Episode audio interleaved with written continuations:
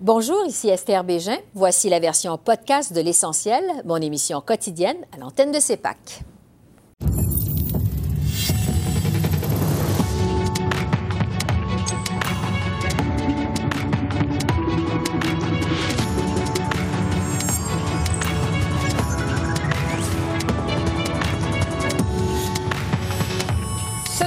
Le chef conservateur Erin O'Toole transmet une lettre à François Legault pour tenter de le rassurer sur les services de garde.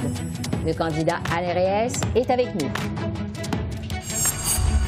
L'enjeu des langues officielles pratiquement ignoré lors du débat des chefs en français de la semaine dernière.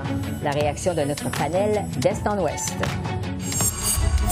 Et les attentes des gens d'affaires ont-elles été rencontrées dans cette campagne électorale? On pose la question à Michel Leblanc, président de la Chambre de commerce du Montréal métropolitain. Bonsoir, Mesdames, Messieurs. En ce dernier blitz de campagne électorale au pays, les chefs poursuivent leur visite dans les circonscriptions qui pourraient faire la différence lundi prochain. De passage à Richmond, en Colombie-Britannique, le chef libéral a réitéré sa promesse d'en faire plus en matière de lutte contre les changements climatiques. Justin Trudeau a rappelé sa volonté de continuer à mettre un prix sur la pollution et de rendre les véhicules électriques plus abordables. À Toronto, le chef du NPD a dénoncé le bilan de Justin Trudeau en matière de réduction des factures de cellulaire. Jack Meeting a promis de forcer les compagnies de télécommunications à baisser leurs prix. De son côté, le chef bloquiste devait faire campagne au Nouveau-Brunswick aujourd'hui, mais il a finalement annulé son passage dans la province de l'Atlantique à la dernière minute. Yves-François Blanchette devait y aborder la question de la protection du français en milieu minoritaire. Il a finalement passé une bonne partie de sa journée aux îles de la Madeleine, où il a fait une série de promesses pour soutenir l'industrie de la pêche. Et à Ottawa, le chef conservateur a rappelé son plan de créer un crédit d'impôt pour couvrir jusqu'à 75 des frais de garderie au Canada. Aussi, euh, dans une lettre qu'il a transmise euh, au premier ministre François Legault, il s'est montré ouvert à négocier avec le Québec au sujet de l'entente de 6 milliards qu'il souhaite abolir. Mais en point de presse aujourd'hui, il a encore une fois euh, refusé de chiffrer ses promesses. Comme j'ai dit, je vais coordonner avec Premier ministre Legault et j'ai un budget dans notre plateforme chiffrée parce que je vais toujours euh, travailler en étroite collaboration avec Premier ministre Legault. J'ai beaucoup de respect pour le système au Québec maintenant. Depuis 20 ans, il, il fonctionne très bien et je vais toujours respecter ça. Avec notre plan, en plus, on va aider toutes les familles québécoises immédiatement et directement et particulièrement pour les familles à faible revenu, on va donner plus, un montant de 75 des, des frais.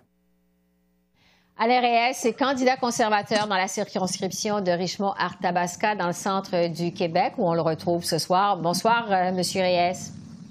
Bonsoir. Bon, on vient d'entendre votre chef, M. O'Toole, euh, ne répond toujours pas clairement à la question à savoir si un gouvernement conservateur respecterait l'entente de 6 milliards avec le Québec sur les garderies. Euh, Monsieur O'Toole n'avance pas de chiffres, ne promet rien de clair. Pourquoi ne pas vous engager clairement, finalement, à respecter cette entente de 6 milliards avec le Québec?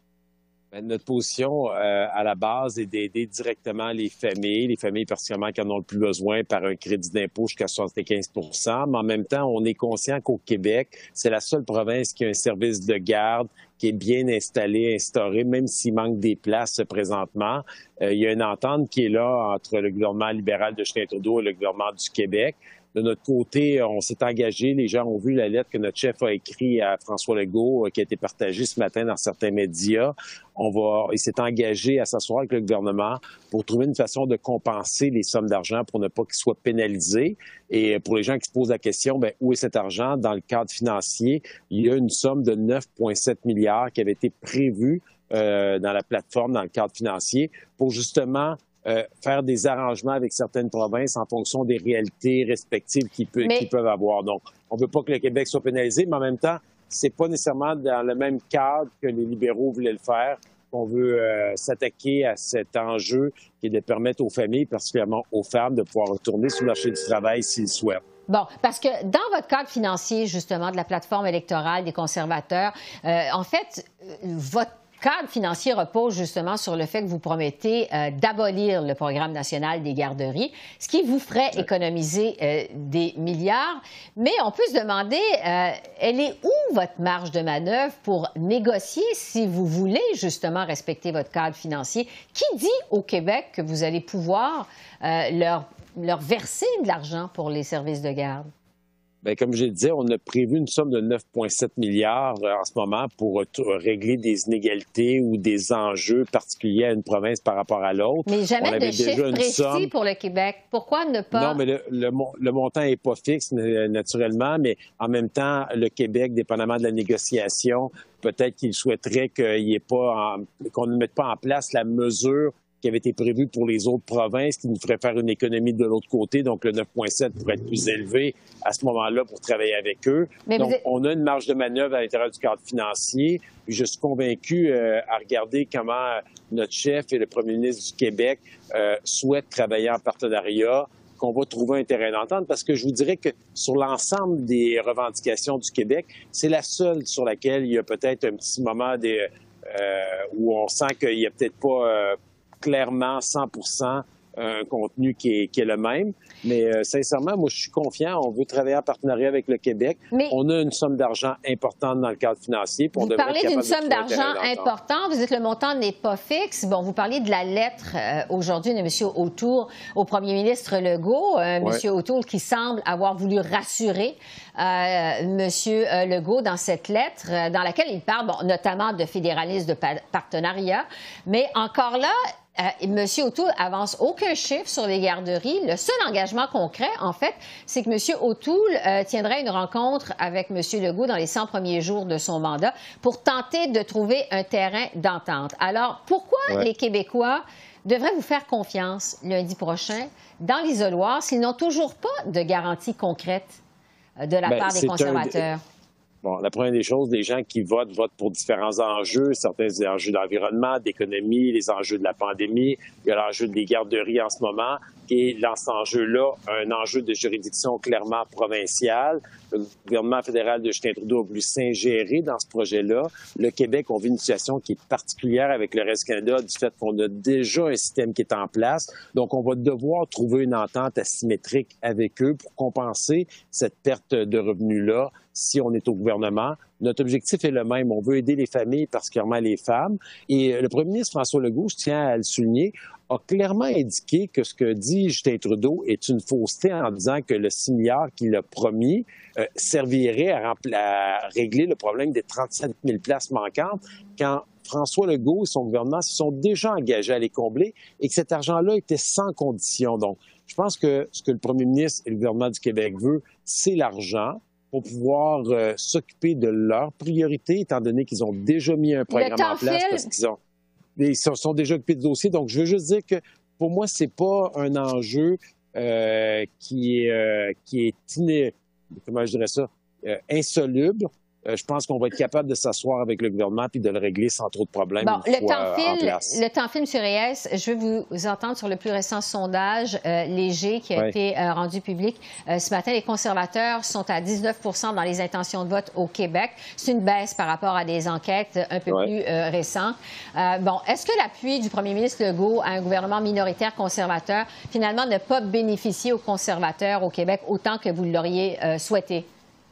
Ben c'est clair que de savoir qu'on a un appui euh, de, euh, du premier ministre François Legault, populaire comme il est, peut-être un des politiciens les populaires au pays, c'est toujours agréable, mais en même temps, mais tout le monde a vu ce qui s'est passé au débat. Les Québécois, on est extrêmement sensibles. La question de la modératrice qui a choqué plusieurs personnes a été un genre de petit... Euh, une bonne réflexion pour plusieurs dans l'urne. On le sent, là, les gens se questionnent par rapport à ça. Mais en même temps, je pense qu'il faut rester concentré sur l'objectif de cette élection. C'est ce qu'on veut continuer avec mm-hmm. Justin Trudeau comme premier ministre. François Legault, je pense, l'a dit clairement. On est en face de trois partis au fédéral, le NPD, le Parti libéral et le Parti vert, qui veulent s'ingérer clairement dans les juridictions de compétences provinciales. Sur le ton euh, de la, campagne, sur le ton de la campagne électorale maintenant, euh, dans ces derniers milles, là, euh, M. O'Toole s'est livré à des attaques personnelles contre Justin Trudeau sur le fait bon, qu'il avait grandi dans un milieu privilégié, que pendant que lui faisait la fête, je reprends les paroles de M. O'Toole, M. O'Toole participait à des missions de recherche et de sauvetage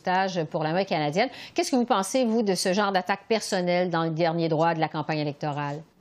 Euh, hier, notre chef a fait des attaques, je le confirme, qui ont été virulentes, mais en même temps, je pense que les gens sont capables de voir que depuis le jour 1, le Parti libéral et Justin Trudeau, au lieu de défendre son bilan, au lieu de faire des propositions, sont clairement dans des attaques pour essayer de nous démoniser. C'est la première journée que notre chef est sorti de sa, de sa stratégie de présenter un élément par jour de façon très positive pendant la campagne. Je pense qu'il était temps, à un moment donné, de remettre les pendules à l'heure puis de dire aux libéraux, c'est assez. Euh, vous avez un bilan à défendre. Nous, on a une proposition à faire. On a une proposition avec un contrat pour le Québec, avec un plan pour l'ensemble des Canadiens et Canadiennes depuis le jour 2 qu'on a déposé notre plateforme électorale. Donc, je pense que c'était de montrer le contraste entre le premier ministre Justin Trudeau, que je tiens à rappeler, le seul premier ministre de l'histoire du Canada qui a violé la loi sur l'éthique conflit d'intérêt à trois reprises, euh, on est pris dans, des, euh, dans plusieurs scandales. On a vu la sortie de Jodie Wilson-Raybould, une députée de l'Ontario euh, libérale qui a été conservateur. Donc, honnêtement, je pense qu'à un moment donné, il fallait mettre les choses au clair. Le temps Phil, on n'a plus de temps. je vous laisse à votre campagne sur le terrain. Alain Reyes, candidat conservateur d'enrichissement hors Tabasca. Merci d'avoir, de nous avoir fait un peu de place dans votre horaire chargé aujourd'hui. Merci. Au revoir. Ça fait plaisir. Bonne journée. Comme tous les mardis, c'est le moment de faire un survol de la campagne électorale d'Est en Ouest. Et pour ça, je retrouve les politologues Roger Ouellet à Moncton, Stéphanie Chouinard à Toronto et Frédéric Boilly à Edmonton. Alors, bonsoir à vous trois. Puisqu'on a euh, créé ce panel à l'origine pour parler des enjeux qui touchent les francophones hors Québec, je veux d'abord vous entendre euh, sur le débat des chefs en français euh, de la semaine dernière. Qu'est-ce que vous avez pensé, en fait, de la minuscule place, je dirais, qui a été réservée à la question des francophones minoritaires et des langues officielles au Canada? Stéphanie, je commence par vous. Qu'est-ce que vous en avez pensé?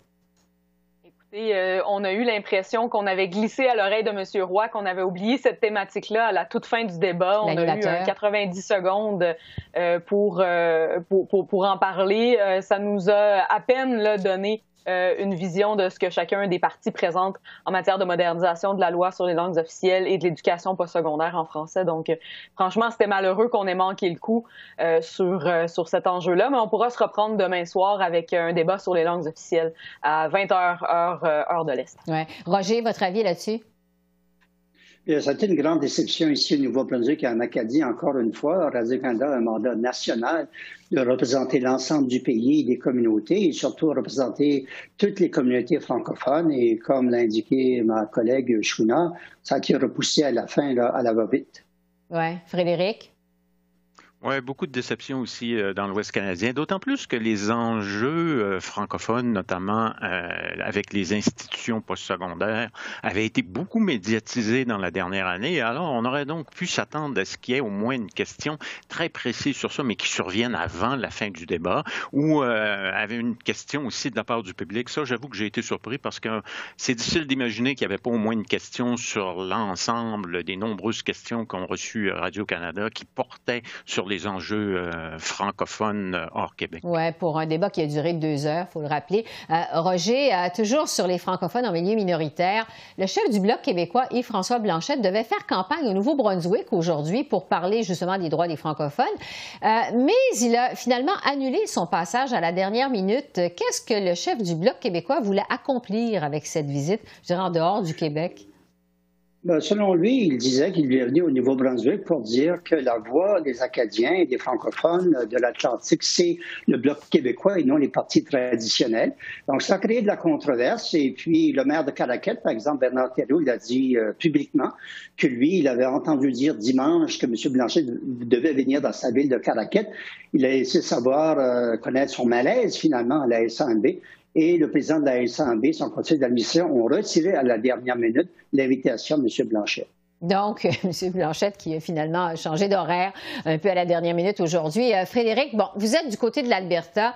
Euh, j'aimerais vous entendre sur la promesse des conservateurs de réformer le système de péréquation au pays parce que ça se retrouve dans le programme euh, électoral des conservateurs. C'est une promesse qui reprend, grosso modo, les arguments de Jason Kenney, là, qui se plaint de trop donner d'argent aux provinces comme le Québec, par exemple.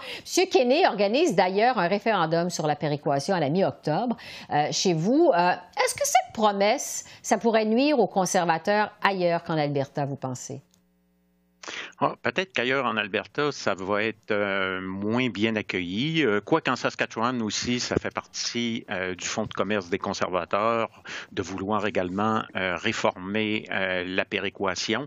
Mais c'est vrai que hormis euh, en, ou dehors des frontières de l'Ouest, euh, ça résonne euh, avec moins de force, cette promesse. ce qui peut être à l'avantage des conservateurs, cependant, c'est qu'on parle de la péréquation, mais aussi des transferts. Et là, sur la question des transferts fédéraux, qui ne sont pas nécessairement ceux qui sont directement liés à la péréquation, là, on peut trouver des alliés, même des alliés provinciaux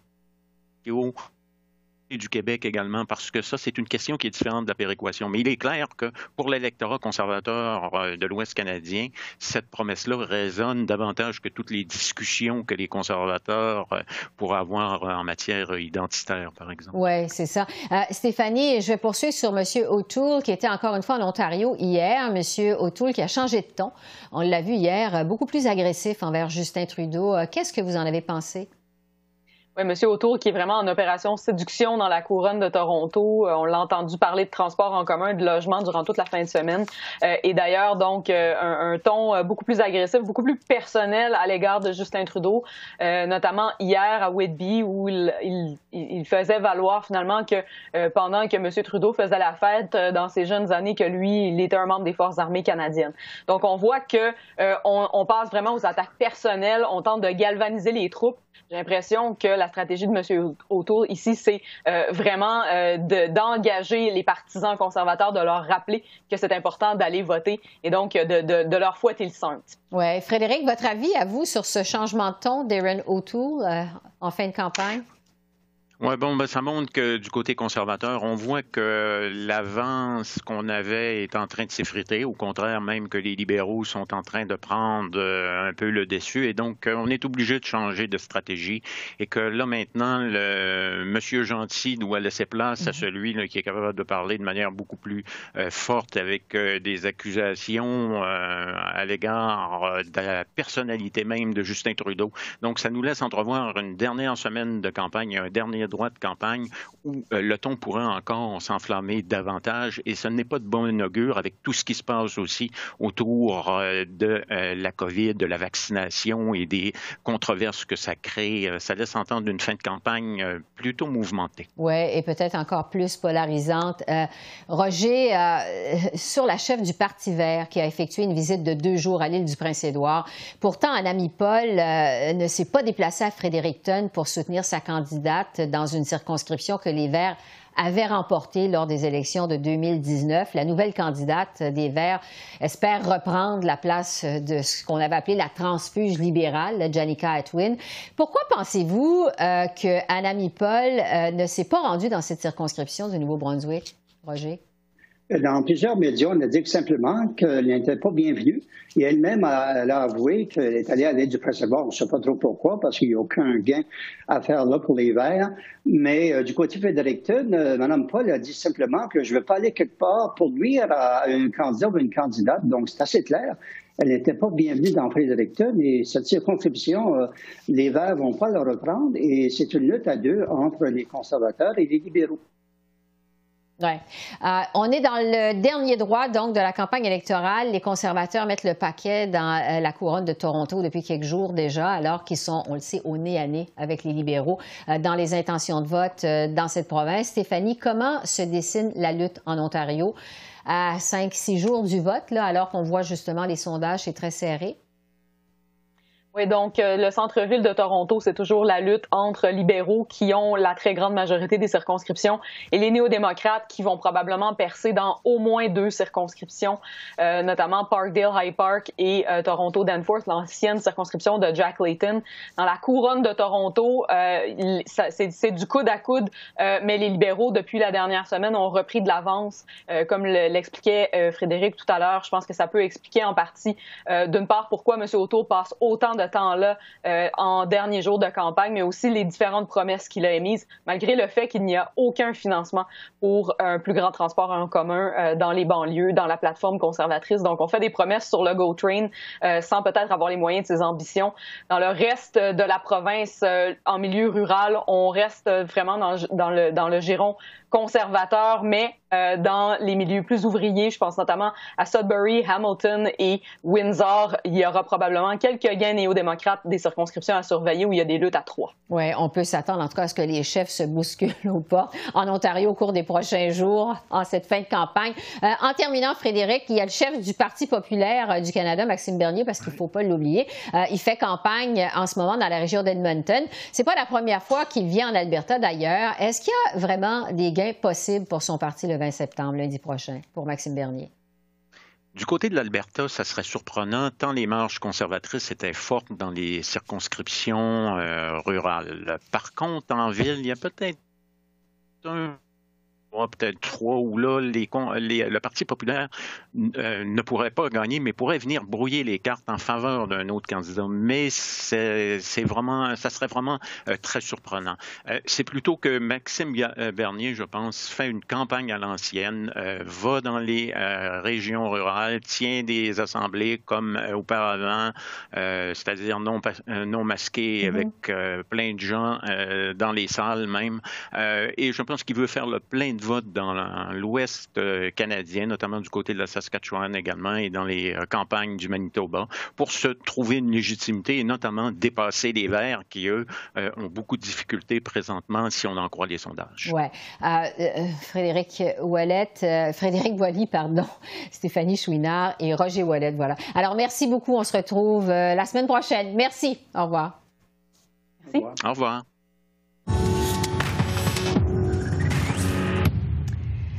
L'environnement, la santé et les services de garde ont occupé l'avant-scène de la campagne électorale jusqu'à maintenant.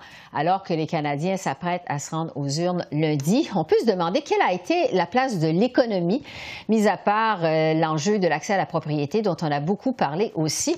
Alors pour en discuter, je retrouve Michel Leblanc, qui est président de la Chambre de commerce du Montréal métropolitain, qui organisait justement ce soir un débat sur l'économie. Bonsoir Michel. Bonsoir, Esther. Bon, on est à six jours du vote exactement. Là, on a parlé euh, beaucoup de transferts en santé, de vaccination obligatoire, de garderie, mais quand même pas beaucoup de pénurie de main-d'œuvre et d'immigration. Qu'est-ce que vous avez pensé, vous, de cette campagne électorale qui tire à sa fin? Est-ce que vous trouvez qu'on s'est attaqué aux vrais enjeux? Ben, c'est une très bonne question et euh, je pense que tous les observateurs aguerris ont été surpris qu'on parle de création d'emplois durant cette campagne. Euh, non pas que tous les Canadiens présentement travaillent, mais c'est clair que l'économie euh, va bien, elle recrée ses emplois. On peut penser que les entreprises, euh, au fur et à mesure qu'on va rouvrir, par exemple, le tourisme, vont créer tous ces emplois qui, qui manquent encore. Le véritable enjeu, c'est cette pénurie de main-d'œuvre, vous l'avez dit. À mon avis, on en parle beaucoup trop peu. Et surtout que le fédéral, le gouvernement fédéral a un rôle à jouer. Euh, et, cette pénurie de main-d'œuvre, le premier geste qu'on doit tous s'entendre, c'est que des initiatives comme le programme de la PCRE, ça devient contre-productif une fois que l'économie est rouverte parce qu'on dit à des gens restez chez vous, vous allez quand même recevoir de l'argent alors qu'il y a plein d'emplois disponibles pour eux. Donc le premier enjeu, c'est non seulement de dire on y met fin tout de suite au lendemain de l'élection, mais on ne rebasculera pas dans un programme comme celui-là. Le second, du point de vue du Québec, c'est le dossier des travailleurs temporaires. C'est un dossier qui dépend du fédéral. Il y a 51 000 dossiers qui sont en attente de traitement.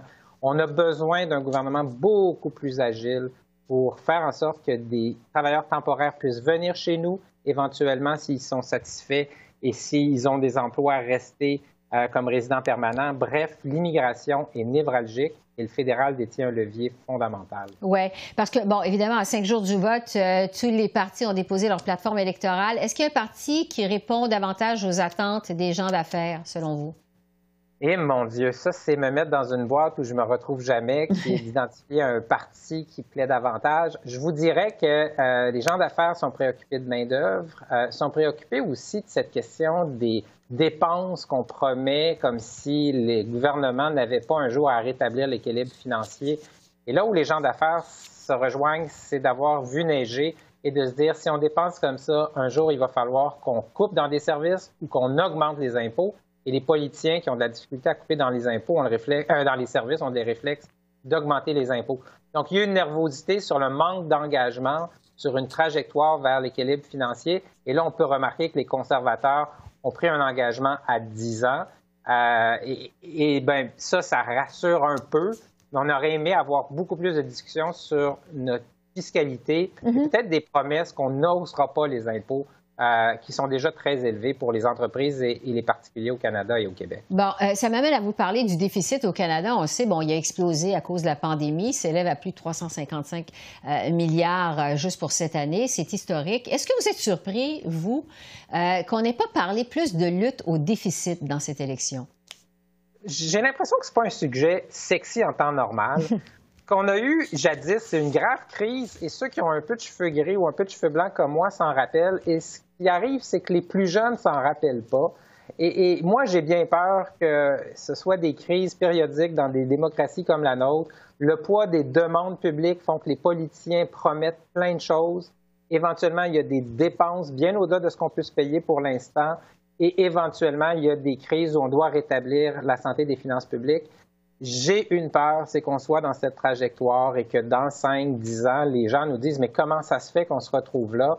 Et là, ben, les gens pourront dire, on vous l'avait dit, ça prend de la rigueur. Et quand l'économie va bien, il faut faire des surplus parce qu'on doit probablement tôt ou tard faire face à une récession et faire des déficits importants. En plus des pandémies, en plus des pandémies, évidemment. Oui. Euh, je le disais d'entrée du jeu, euh, Michel, vous avez organisé ce soir à la Chambre de commerce un débat sur les enjeux économiques pour Montréal, donc ce à quoi on doit s'attaquer dans cette campagne électorale. Euh, qu'est-ce que ce sera justement les enjeux économiques de Montréal dans un monde post-pandémie, parce que c'est là-dessus que portait votre débat ce soir? Deux enjeux que je vais amener. Un enjeu qui peut surprendre beaucoup, mais on insiste énormément du point de vue du milieu des affaires sur cette transition écologique, cette transition euh, énergétique qu'on devra tous faire. Il y a un appui très fort dans la communauté d'affaires pour atteindre des objectifs ambitieux euh, de réduction de nos gaz à effet de serre, mais il y a une grande préoccupation, c'est qu'il va falloir aider les entreprises à faire cette transition, notamment les petites entreprises qui vont devoir investir donc, on va vouloir demander au gouvernement fédéral comme au gouvernement provincial d'accompagner les entreprises, peut-être avec des programmes encore plus ambitieux, plus généreux pour réussir cette transition. Et le deuxième volet très montréalais, c'est celui des grands projets d'infrastructure. Le gouvernement fédéral, à travers la Banque d'infrastructure du Canada, soutient bien le projet d'agrandissement du port de Montréal, mais l'aéroport de Montréal, présentement, fait face à des défis financiers énormes parce que la pandémie a coupé ses revenus il y a des investissements requis parce que l'aéroport va redevenir, au lendemain de la pandémie, un hub majeur. Il faut accompagner sa croissance. Même chose pour les enjeux de transport collectif. On le voit, il y a le projet de REM dans l'Est maintenant qui a émergé, mais il y a aussi ce métro qui doit absolument se déployer davantage. Et là, ça va prendre une politique d'investissement pan-canadienne, notamment pour Montréal, dans les infrastructures de transport collectif. Il nous reste quelques secondes. Michel, vous parlez de l'économie post-pandémie. Ça m'amène euh, à vous parler de la nécessité de cette élection. On le sait, Justin Trudeau a affirmé au moment de déclencher l'élection euh, au mois d'août euh, que le moment était venu pour les Canadiens de dire leur mot sur la suite à donner à la gestion de la pandémie. Monsieur Trudeau, tout le long de la campagne, a eu de la difficulté à justifier son élection. Quel est l'état d'esprit des gens d'affaires face à cette élection au pays? Les gens d'affaires, on le répétera jamais assez, aiment bien la certitude, même des fois dans des situations un peu inconfortables. Si on voit venir, on peut s'ajuster, on peut planifier, prendre les bonnes décisions. Ce qui est un petit peu fatigant, c'est cette impression qu'on pourrait gouverner avec des, gouvernements minoritaires euh, qui feraient en sorte que régulièrement on se retrouve avec des grands débats politiques, des grandes périodes électorales. Euh, moi, je vous dirais, le mieux des affaires préférait un gouvernement majoritaire euh, qui est en mesure de, gouverner avec un, échéancier de quatre ans. Euh, J'ai aucune prétention de dire quel parti devrait former ce gouvernement. Mais c'est clair qu'une stabilité, c'est toujours un facteur très positif pour le milieu des affaires. Oui, plutôt que d'avoir à recommencer une autre élection dans 18 mois. Euh, Michel Leblanc, Leblanc, président de la Chambre de commerce du Montréal métropolitain, merci beaucoup. Merci. Merci. Au revoir. Bonne soirée. Alors voilà, c'est comme ça qu'on a vu l'essentiel de ce jour 31 de la campagne électorale au pays. Esther Bégin qui vous remercie d'être à l'antenne de CEPAC, la chaîne d'affaires publiques par câble. Je vous souhaite une excellente fin de soirée et je vous dis à demain. Au revoir.